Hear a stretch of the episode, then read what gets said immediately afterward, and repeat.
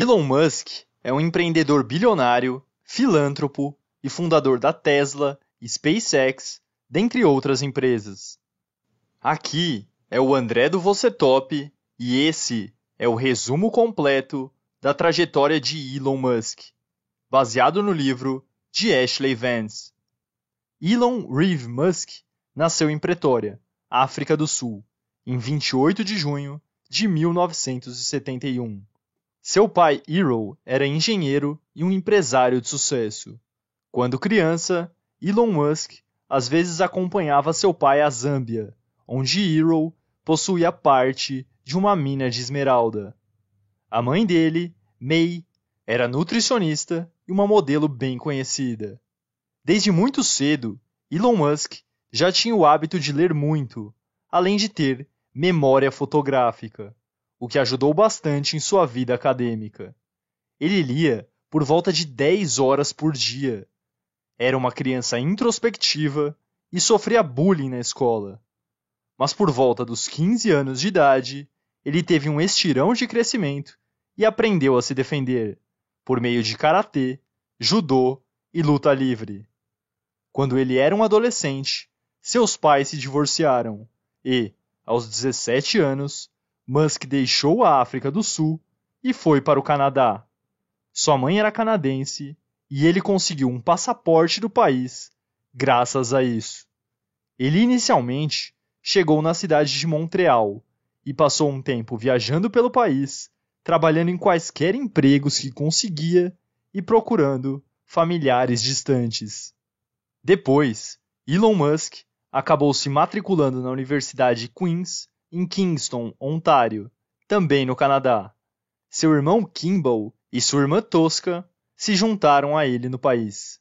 Elon e Kimball adquiriram o hábito de telefonar para pessoas interessantes e perguntar se estariam disponíveis para se encontrar no almoço. Eles conheceram todos os tipos de pessoas influentes dessa maneira. Elon Musk estudou administração e competiu em concursos universitários com uma intensidade e competitividade que se tornaria sua marca registrada mais tarde na vida.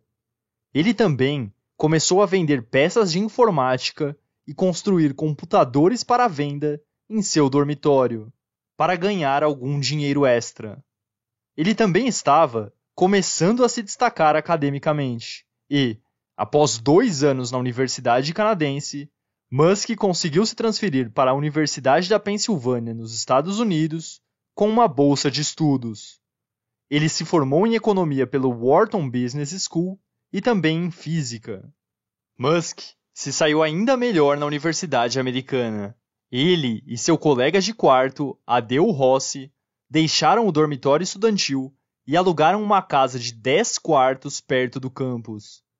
Durante a semana, eles estudavam como garotos normais, mas nos fins de semana transformavam sua casa em uma boate, onde cobravam 5 dólares de entrada com bebida liberada.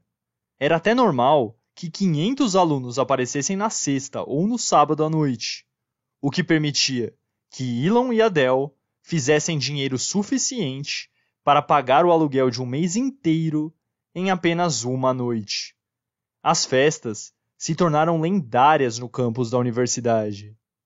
Enquanto estudava lá, Musk escreveu um artigo detalhando a estação de energia do futuro, que consistia em matrizes solares gigantes no espaço que transferiam energia para a Terra via microondas.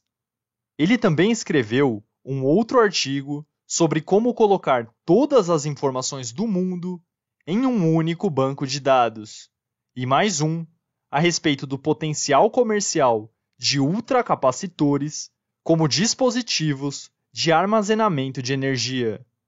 De acordo com Ashley Vance, escritor do livro, Elon Musk conseguiu incorporar conceitos difíceis de física no meio de planos de negócios reais e mostrou um talento incomum de aliar uma empresa com fins lucrativos para um caminho de avanços científicos. Musk cogitou a ideia de entrar no segmento de videogames depois da faculdade, mas não sentiu que seria capaz de causar muito impacto se seguisse esse caminho. Em vez disso, ele queria fazer algo importante em uma das três áreas que acreditava estar à beira de importantes avanços tecnológicos: internet, energia renovável e espaço. Musk prometeu realizar projetos nas três áreas simultaneamente, algo que a maioria das pessoas, inclusive seus conhecidos, que sabiam de sua inteligência e apetite para o trabalho duro, viam como algo impossível. Ele não era consumido pela ideia de ficar rico, mas sim de fazer a diferença no mundo. E ele acreditava que podia. No verão de 1994, Elon Musk e seu irmão Kimball partiram em uma viagem pelos Estados Unidos dirigindo um BMW dos anos 70. Eles começaram em São Francisco, onde Elon fez estágios durante o verão e acabaram na Pensilvânia. Ao longo do caminho, os irmãos discutiram todo tipo de ideias. Os estágios de Elon foram em duas empresas do Vale do Silício. Um no Instituto de Pesquisa Pinnacle, que estava explorando maneiras de usar os ultracapacitores em veículos elétricos e híbridos. E o outro na Rocket Science Games, na área de videogames, que estava começando a trabalhar na migração de cartuchos para CDs de jogos. E Musk estava fazendo os dois estágios simultaneamente, com um detalhe: ambos eram de tempo integral.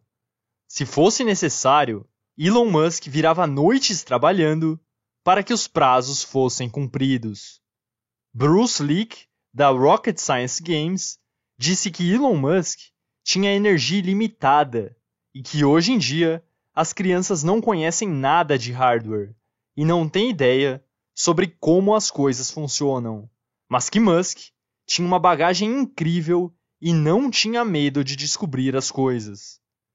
Elon Musk adorou o que viu no Vale do Silício e, logo depois que se formou, voltou lá para fazer um doutorado em ciências e física dos materiais na Universidade de Stanford. Mas apenas dois dias depois, Musk saiu de Stanford e convenceu seu irmão Kimball a se mudar para o Vale do Silício para que eles pudessem conquistar a web juntos. A primeira iniciativa de Elon e seu irmão foi a de criar uma espécie de páginas amarelas na internet.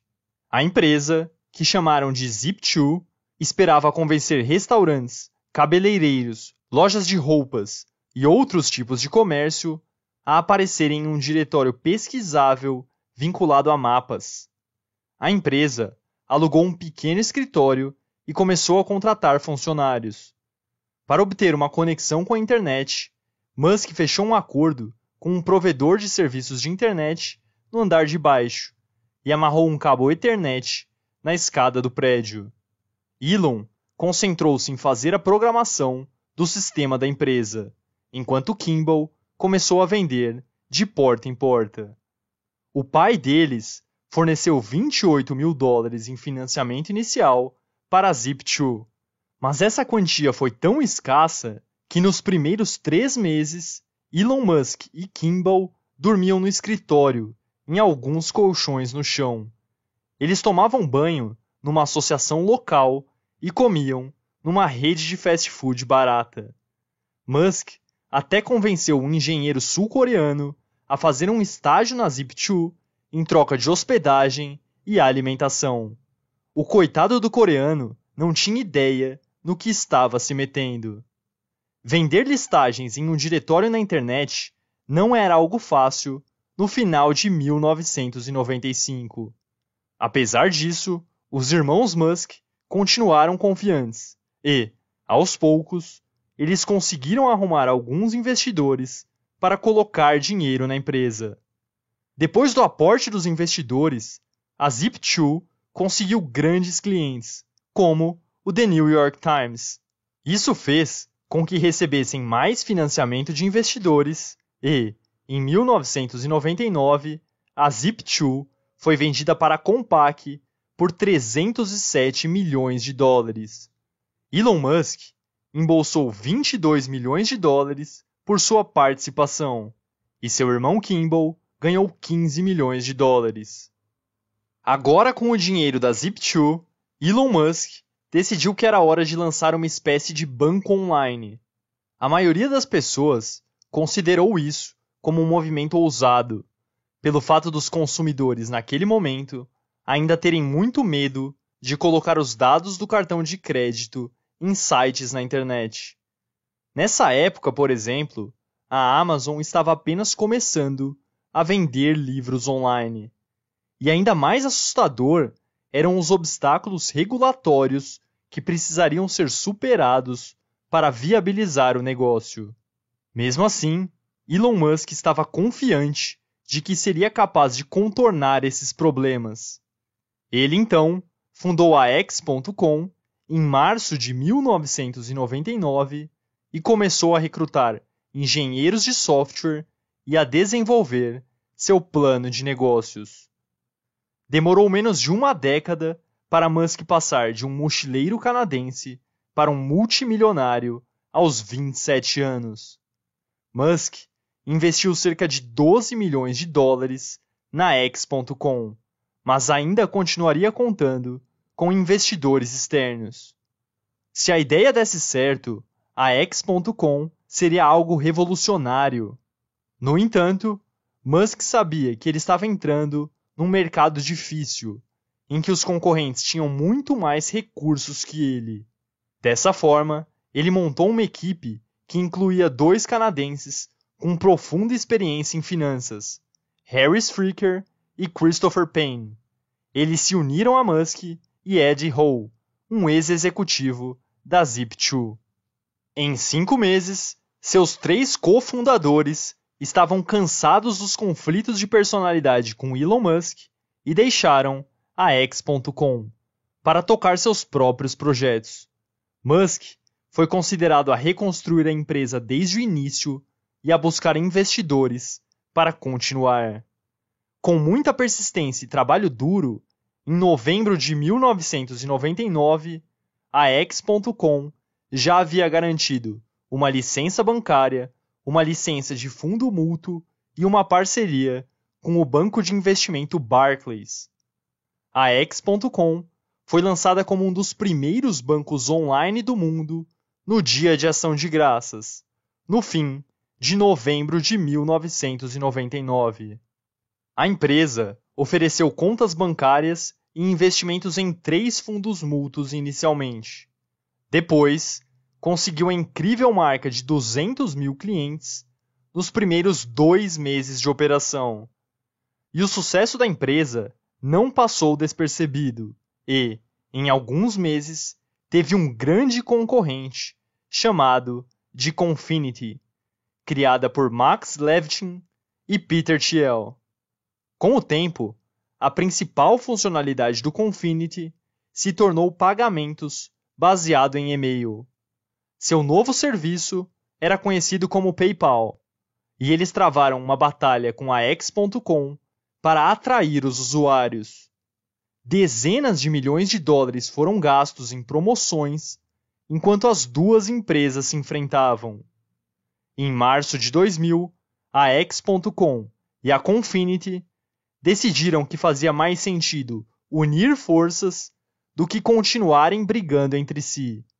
A Confinity tinha o PayPal, que era o produto mais popular, mas a X.com possuía os serviços mais sofisticados, de modo que, após a junção das empresas, o nome ainda permaneceu X.com e Elon Musk era o maior acionista da empresa.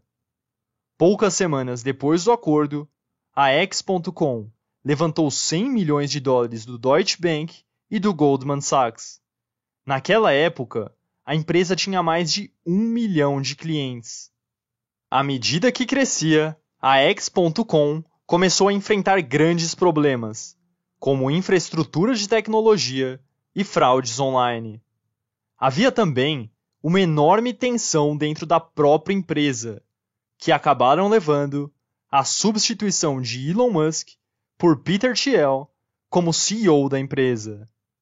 Essa troca de comando ocorreu enquanto Musk estava em sua viagem de lua de mel, em setembro de 2000.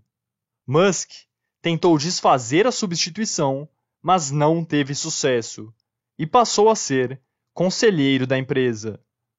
A X.com trocou seu nome e passou a se chamar PayPal em junho de 2001.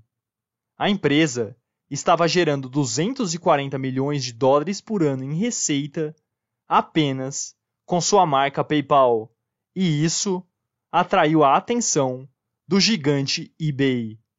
Eles ofereceram 1 bilhão e 500 milhões de dólares pelo PayPal em julho de 2002, e a oferta foi aceita.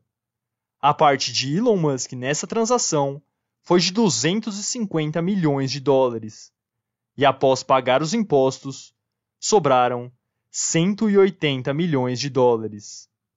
O estilo confrontador de Elon Musk como CEO e sua capacidade de exagerar as coisas foram vistos por muitos como contraproducentes. Mas o fato inegável é que Elon Musk havia previsto e investido corretamente em várias áreas de tecnologia na internet, incluindo diretórios, mapas, banco online e comércio eletrônico. Com 31 anos, após sair do PayPal, Elon Musk já tinha acumulado uma enorme fortuna. Mesmo assim, isso era só o começo para ele. Musk se casou no início de 2000, mas sua lua de mel acabou sendo postergada por seus compromissos profissionais. Então, em setembro de 2000, ele saiu para sua lua de mel que foi interrompida pela reunião que tirou Musk do comando da então X.com, que mais tarde se tornou o PayPal. No mês de dezembro desse mesmo ano, ele finalmente conseguiu tirar um tempo para viajar com sua esposa, mas acabou pegando malária na África do Sul. Na volta para a Califórnia, ele teve que ficar 10 dias hospitalizado, em terapia intensiva. Mesmo depois que saiu do hospital, Elon Musk ainda demorou seis meses para se recuperar totalmente. Elon Musk e sua esposa decidiram se mudar para Los Angeles para começar a família. Isso também permitiria Musk revisitar uma de suas paixões quando era mais jovem: foguetes e o fascínio das viagens espaciais interplanetárias. A cidade de Los Angeles abrigava as mentes mais brilhantes do mundo nesse assunto, e essas pessoas poderiam ajudar ele a refinar ideias e se juntar ao seu próximo empreendimento. Com a mudança para Los Angeles e o aumento de sua riqueza gerada pelo acordo com o PayPal, Musk começou a levar a sério os projetos espaciais. Ele se juntou ao Conselho de Administração da Mars Society, uma organização sem fins lucrativos que reuniu cientistas e engenheiros planetários que estavam conceituando como colonizar Marte. Com sua marca registrada de energia e foco, Elon Musk se aprofundou no plano da sociedade de enviar uma pequena estufa robótica para Marte que pegaria um pouco do solo marciano e o usaria para cultivar plantas. Ele viu isso como uma ótima maneira de reavaliar a consciência e a paixão do público em geral pela exploração espacial. Para ver se era possível comprar alguns mísseis balísticos intercontinentais russos recondicionados para usar como veículo de lançamento para esse projeto, Musk e alguns membros da sociedade fizeram uma viagem exploratória à Rússia para se reunir com a Agência Espacial Federal Russa. Os russos não deram muita importância, apesar de Musk ter separado 20 milhões de dólares de seu próprio bolso para o projeto. Sem se deixar abalar com esse revés, Musk decidiu que usaria o dinheiro para abrir uma empresa para construir o foguete. A indústria espacial está repleta de histórias de bilionários que pensaram que poderiam fazer o trabalho.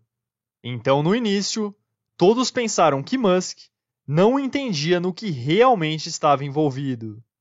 Mas ele sabia o que estava fazendo. Ele descobriu que poderia usar um foguete de tamanho modesto para lançar pequenos satélites e itens úteis para a pesquisa a um custo muito menor do que as outras empresas do mercado. Depois de mais alguns meses refinando seu pensamento e conversando com um grupo de entusiastas e engenheiros de foguetes, Musk tomou a decisão de passar da teoria para a prática. Então, em junho de 2002, a SpaceX foi criada. A startup comprou um imóvel no subúrbio de Los Angeles e começou a trabalhar na construção de foguetes.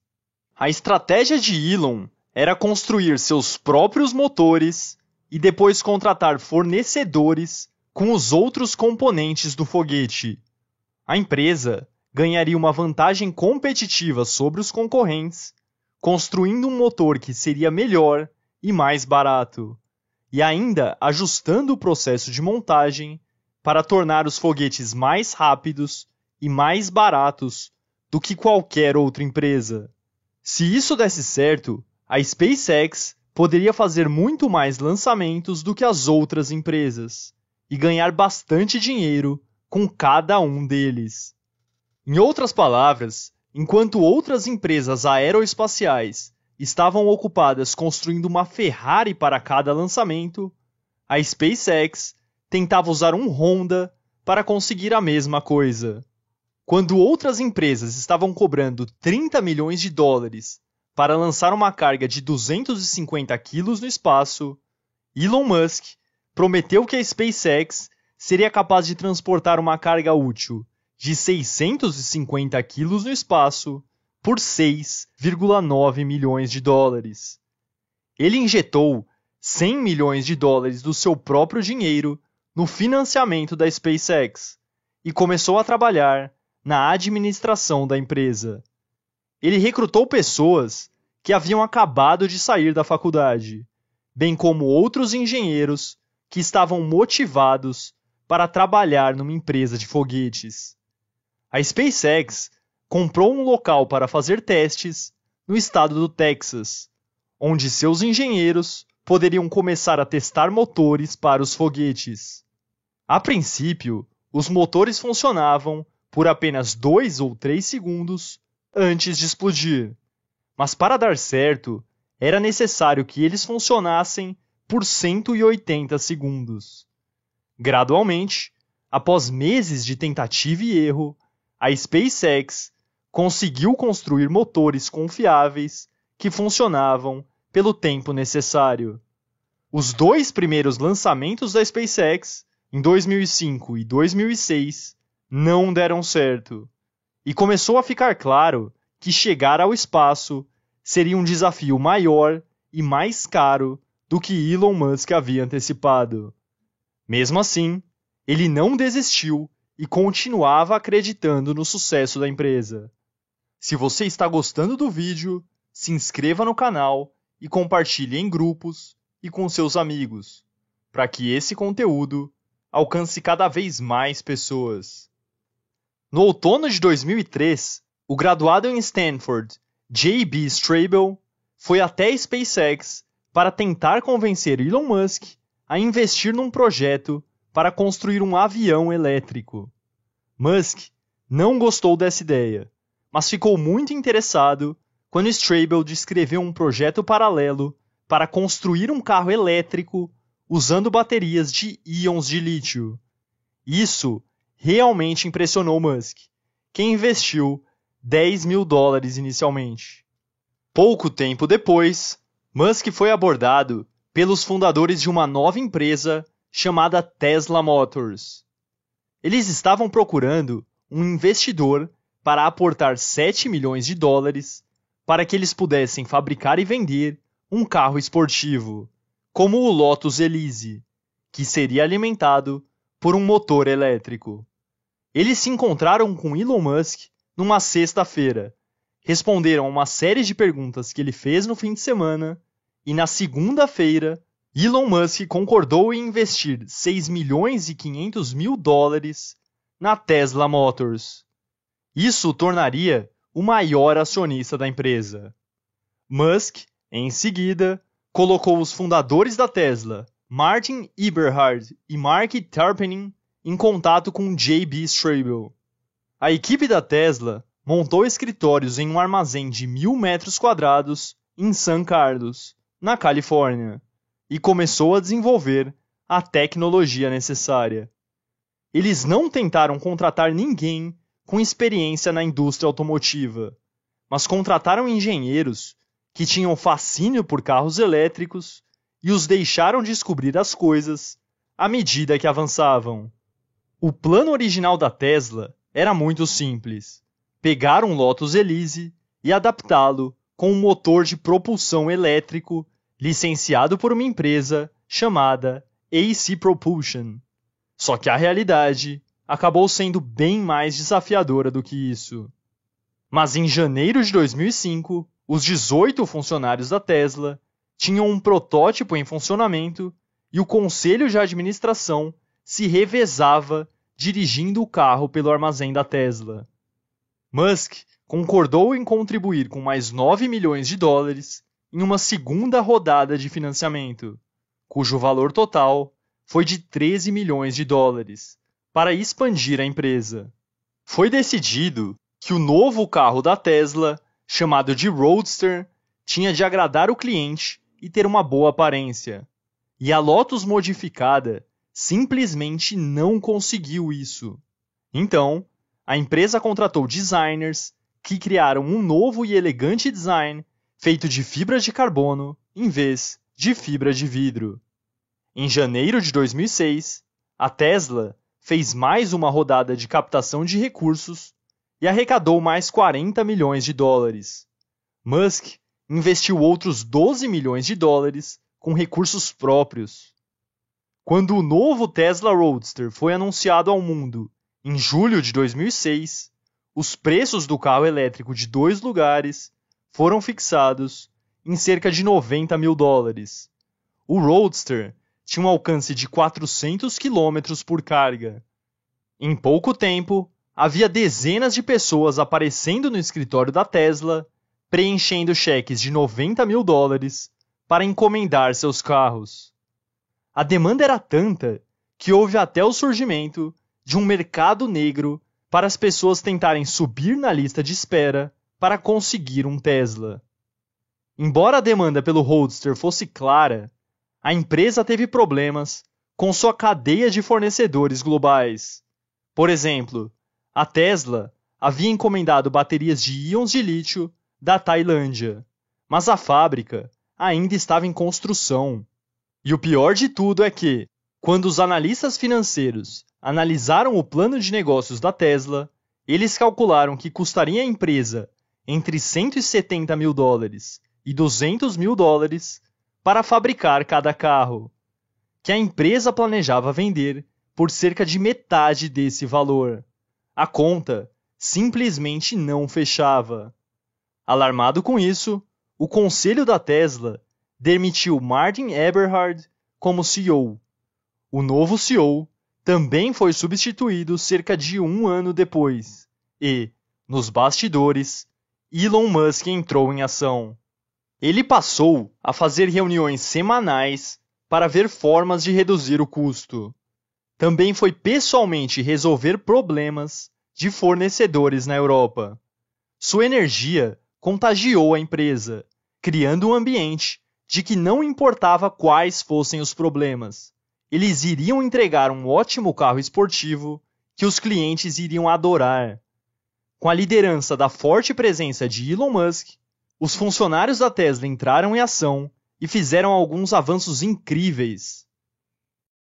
Apesar de todo o progresso que a Tesla havia feito, em 2008 a empresa havia gasto 140 milhões de dólares no desenvolvimento do Tesla Roadster. Isso foi muito mais do que os 25 milhões que foram estimados no plano de negócios da empresa em 2004. Para piorar a situação, os mercados financeiros de todo o mundo entraram em colapso na pior crise financeira desde a grande crise de 1929. Nesse momento, a fortuna de quase 200 milhões de dólares de Elon Musk, após a venda do PayPal, estava sumindo rapidamente. Com Musk trabalhando sete dias por semana, alternando entre a Tesla em São Francisco e a SpaceX em Los Angeles, seu casamento foi por água abaixo e ele se divorciou. Seu divórcio foi algo ruim para sua imagem, já que sua exposição negativa foi bem grande. O terceiro lançamento de foguete da SpaceX também foi um desastre. Como sua fortuna pessoal estava indo para o ralo, Musk achou que teria dinheiro suficiente apenas para terminar o ano de 2008. Ele precisava urgente de algum sucesso na SpaceX ou na Tesla, senão estaria totalmente quebrado. Quando a falência já batia à sua porta, a SpaceX fez a quarta tentativa de lançamento, em setembro de 2008. E finalmente, o lançamento do Falcon 1 foi um sucesso. O foguete atingiu a órbita exatamente como planejado, sendo o primeiro foguete de uma empresa privada, sem a participação de qualquer governo, a realizar tal feito. Mesmo assim, o brilho dessa conquista foi ofuscado por problemas. Tanto a SpaceX como a Tesla agora estavam sem dinheiro, enfrentando problemas até mesmo para honrar sua folha de pagamento. E para piorar, Elon Musk, que na época era CEO das duas empresas, estava muito pressionado. Ele passou a buscar por investidores para os dois negócios conseguirem continuar.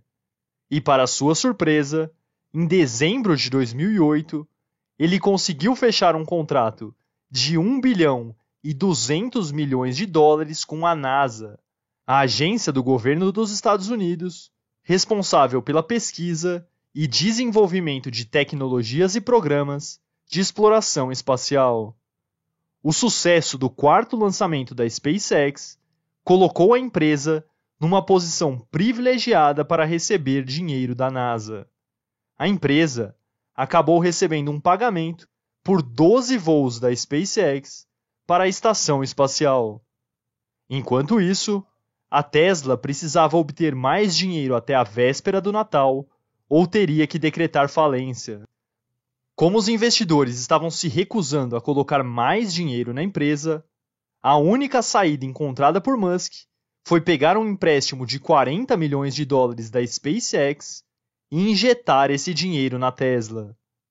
Antônio Gracias, um investidor tanto da SpaceX como da Tesla, disse: Elon Musk tem a capacidade de trabalhar mais e suportar mais estresse do que qualquer outra pessoa que eu já conheci. O que ele passou em 2008 teria quebrado qualquer um. Ele não apenas sobreviveu, ele continuou trabalhando e permaneceu concentrado. A maioria das pessoas que estão sob esse tipo de pressão fracassam. Suas decisões se tornam ruins. Já Elon fica hiperracional. Ele ainda é capaz de tomar decisões muito claras e de longo prazo. Quanto mais difícil, melhor ele fica. Quem viu o que ele passou em primeira mão acaba respeitando ele ainda mais. Eu nunca vi nada parecido com a capacidade dele de suportar a dor. Depois do contrato com a NASA, no final de 2008, a SpaceX continuou a crescer em um ritmo impressionante. No momento em que gravo esse vídeo, os foguetes da empresa possuem uma excelente reputação e, inclusive, já há planos para a empresa levar astronautas até o espaço. Os foguetes da SpaceX costumam colocar em órbita satélites para vários países e corporações. A empresa também concluiu com sucesso missões para levar suprimentos até a Estação Espacial Internacional. O fato da SpaceX fabricar todas as suas máquinas internamente continua sendo uma de suas principais vantagens competitivas. Sozinha, a SpaceX tornou os Estados Unidos um participante importante no mercado mundial de lançamentos comerciais, avaliado em mais de 200 bilhões de dólares por ano. Todos os seus concorrentes domésticos, como Boeing, Lockheed Martin e Orbital Sciences, contam com fornecedores russos e de outros países para seus veículos de lançamento. Já a SpaceX consegue fazer tudo o que precisa. Isso se traduz em uma enorme economia de custos de lançamento para os clientes também. E, a longo prazo, Elon Musk acredita que o custo por voo pode cair ainda mais, abrindo espaço para novos tipos de usos potenciais. O que Musk busca com a SpaceX não é simplesmente reduzir o custo de implantação de satélites e reabastecer a estação espacial. Ele quer reduzir o custo de lançamentos a ponto de torná-lo econômico e prático o suficiente para fazer milhares e milhares de viagens de suprimentos a Marte e iniciar uma colônia humana por lá. A paixão de Musk pelo trabalho é extrema e ele presta uma atenção absurda nos detalhes. Ele não apenas assina pessoalmente todas as despesas que ultrapassam 10 mil dólares, mas também entrevista praticamente todos os novos contratados que a empresa faz. Todos os candidatos a emprego em potencial também devem escrever um artigo para Musk sobre o motivo pelo qual desejam trabalhar na SpaceX. Ele também está sempre atento aos custos da empresa. Quando a SpaceX estava desenvolvendo um de seus primeiros foguetes, um funcionário da empresa chamado Steve Davis foi escolhido para encontrar fornecedores para uma peça que precisavam. Ele voltou com um orçamento de 120 mil dólares. Mas Musk deu risada e disse: Essa parte não é mais complicada do que um abridor de porta de garagem. O seu orçamento é de 5 mil dólares. Faça funcionar. Davis então trabalhou por nove meses no projeto para essa peça até que finalmente conseguiu chegar ao custo de 3.900 dólares por essa peça, de modo que ela funcionou perfeitamente no foguete da empresa. Elon Musk contrata funcionários e os motiva a realizar tarefas impossíveis dentro de prazos improváveis e, em seguida, encontra maneiras de entregar. Esse é o tipo de pensamento que permitiu à SpaceX fazer o que nenhum outro concorrente jamais conseguiu. Era normal, no início, que os engenheiros da NASA desconsiderassem a abordagem inicial da SpaceX para a construção de foguetes. Quando Elon Musk apareceu e sugeriu que a maior parte do sistema de computadores de um foguete não deveria custar mais do que 10 mil dólares, já que a física era tão conhecida, os engenheiros da NASA pensaram que ele era louco. Naquela época, esses custos giravam em torno de 10 milhões de dólares. No entanto, Elon Musk e a SpaceX conseguiram chegar a esse valor de apenas 10 mil dólares, deixando os funcionários da NASA de boca aberta. Nas palavras de Kevin Brogan, engenheiro da SpaceX, o princípio norteador da SpaceX é abraçar o seu trabalho e fazer as coisas acontecerem. As pessoas que esperam instruções detalhadas definham. O mesmo vale para os trabalhadores que desejam feedback. E a pior coisa que alguém pode fazer é informar a Musk que o que ele está pedindo é impossível.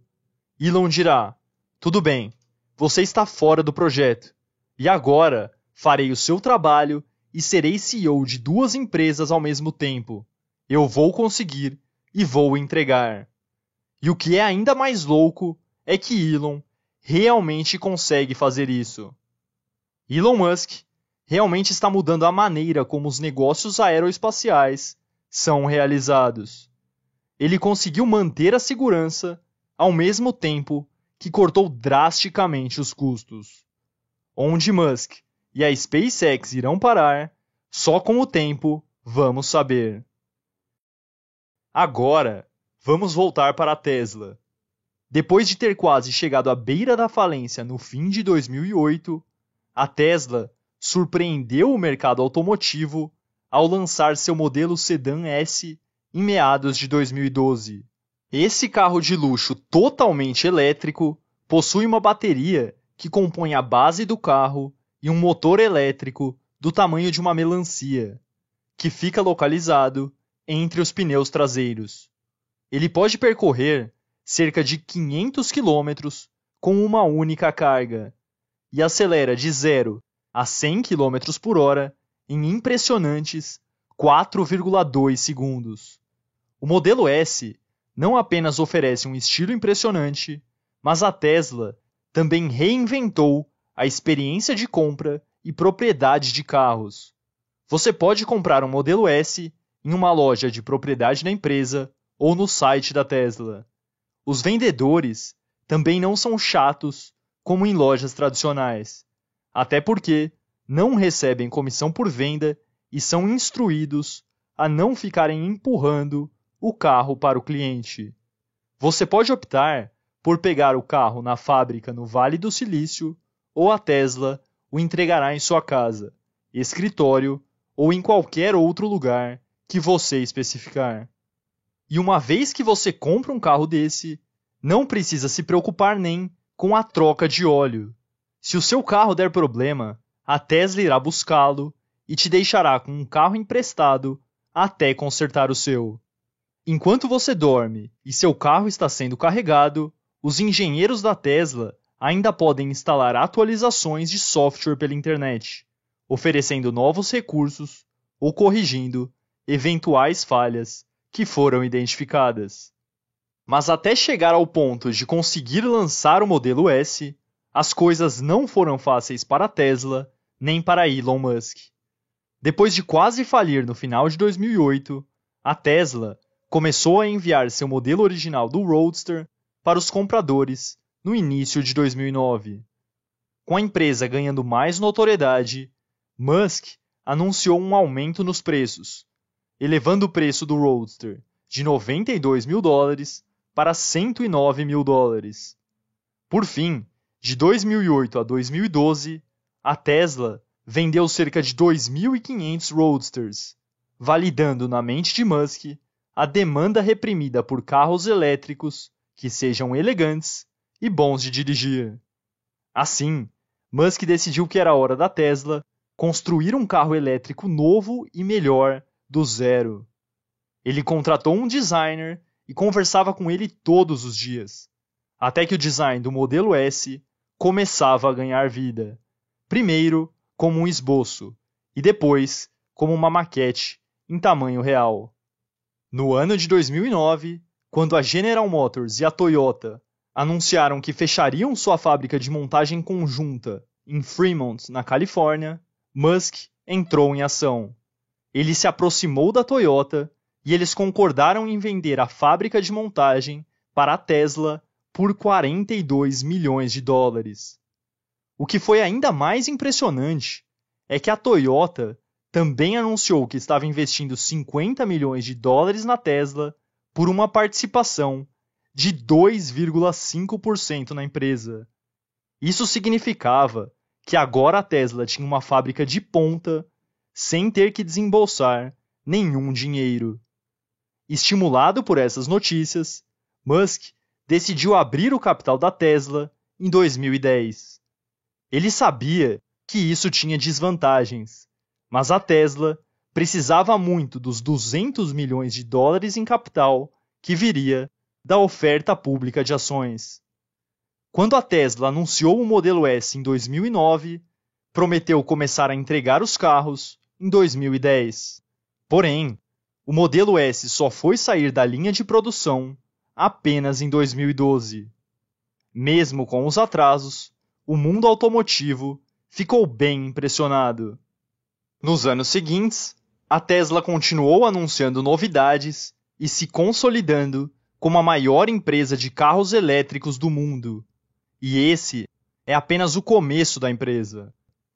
E se você acha que as atividades dele como empreendedor param por aqui, você está enganado. Em 2006, Lyndon, Peter e Russ Reeves, que são três primos de Musk, decidiram que queriam um novo desafio. Eles criaram uma empresa chamada Solar City para instalar painéis solares nas casas. Elon Musk se tornou o presidente do conselho da empresa e seu maior acionista. Em 2012, a Solar City havia se tornado o maior instalador de painéis solares nos Estados Unidos. Além de ampliarem a operação para instalar painéis solares nas empresas, a Solar City abriu seu capital na bolsa em 2012. Em 2014, a empresa foi avaliada em quase 7 bilhões de dólares e anunciou que começaria a vender sistemas de armazenamento de energia residencial em parceria com a Tesla. Consumidores e empresas podem adquirir esses sistemas de armazenamento para terem energia durante a noite ou até no caso de interrupções da rede central. O sucesso da Solar City ilustra como os investimentos comerciais de Elon Musk estão interconectados. A Tesla fabrica as baterias que a Solar City vende. A Solar City instala painéis solares nas estações de recarga da Tesla para que a Tesla possa fornecer aos proprietários de carros recarga gratuita. A Tesla e a SpaceX trocam conhecimento sobre materiais, técnicas de fabricação e inteligência operacional das fábricas. E a SolarCity, a Tesla e a SpaceX assumiram um papel de destaque absoluto nos setores de energia solar, automotivo e aeroespacial. E o próprio fato de Musk estar nas três empresas também eleva seu valor de mercado. Elon Musk se tornou uma espécie de celebridade empresarial, nos moldes de Steve Jobs. Quando a Tesla anunciou que iria construir sua própria fábrica para fazer as baterias de íons de lítio para seus carros e para os sistemas de armazenamento de energia da Solar City, vários estados americanos queriam que a fábrica fosse localizada lá. O estado de Nevada venceu, oferecendo à Tesla 1 bilhão e 400 milhões de dólares em incentivos. A fábrica da Tesla, chamada Gigafactory, já está operando, e é esperado que isso ajude a Tesla a reduzir drasticamente os custos das baterias dos carros produzidos pela empresa. A Tesla também já conta com o modelo 3, um carro elétrico com preço mais acessível para o público dos Estados Unidos. Enquanto isso, a SpaceX está se preparando para realizar voos tripulados e começar a levar astronautas regularmente para a Estação Espacial Internacional. O objetivo de longo prazo de Elon Musk ainda é aumentar a SpaceX até o ponto em que será econômica e tecnicamente viável estabelecer um posto avançado humano em Marte. Nas palavras do próprio Elon Musk, eu acho que a SpaceX terá desenvolvido uma nave espacial até o ano de 2025, capaz de levar grandes quantidades de pessoas e carga para Marte. Eu acho que é altamente provável que haja uma colônia humana autossustentável em Marte. Haverá um número suficiente de pessoas interessadas que venderão suas coisas na Terra e se mudarão para Marte. Não se trata de turismo. É como as pessoas que vieram para a América nos dias do Novo Mundo. Você se muda, consegue um emprego lá e faz as coisas funcionarem. Então, em 2025, Volte para esse vídeo e me diga se os planos de Elon Musk realmente deram certo. Também não poderia deixar de fora um outro projeto paralelo que Elon Musk participa, que é chamado de Hyperloop, que consiste num sistema de transporte de cápsulas que viajarão por tubos a mais de 1.200 km por hora. O sistema funcionaria por meio de pulsos eletromagnéticos movidos à energia solar. De acordo com Musk, o Hyperloop seria incrivelmente eficiente em termos de custo e geraria um aumento incrível em termos de produtividade. O patrimônio estimado de Elon Musk na data em que grava esse vídeo é de aproximadamente 30 bilhões de dólares. Mas não é o dinheiro que o move. Musk já arriscou todo o seu patrimônio para investir em projetos que a maioria das pessoas, inclusive especialistas, julgavam impossíveis de serem realizados. E é bem provável que ele faria tudo novamente se fosse preciso. Se você gostou desse vídeo, deixe seu like e compartilhe. Isso nos ajuda muito. E se você gosta do canal, se inscreva e entre no Telegram do Você Top clicando no primeiro link dos comentários. Um abraço e até o próximo vídeo.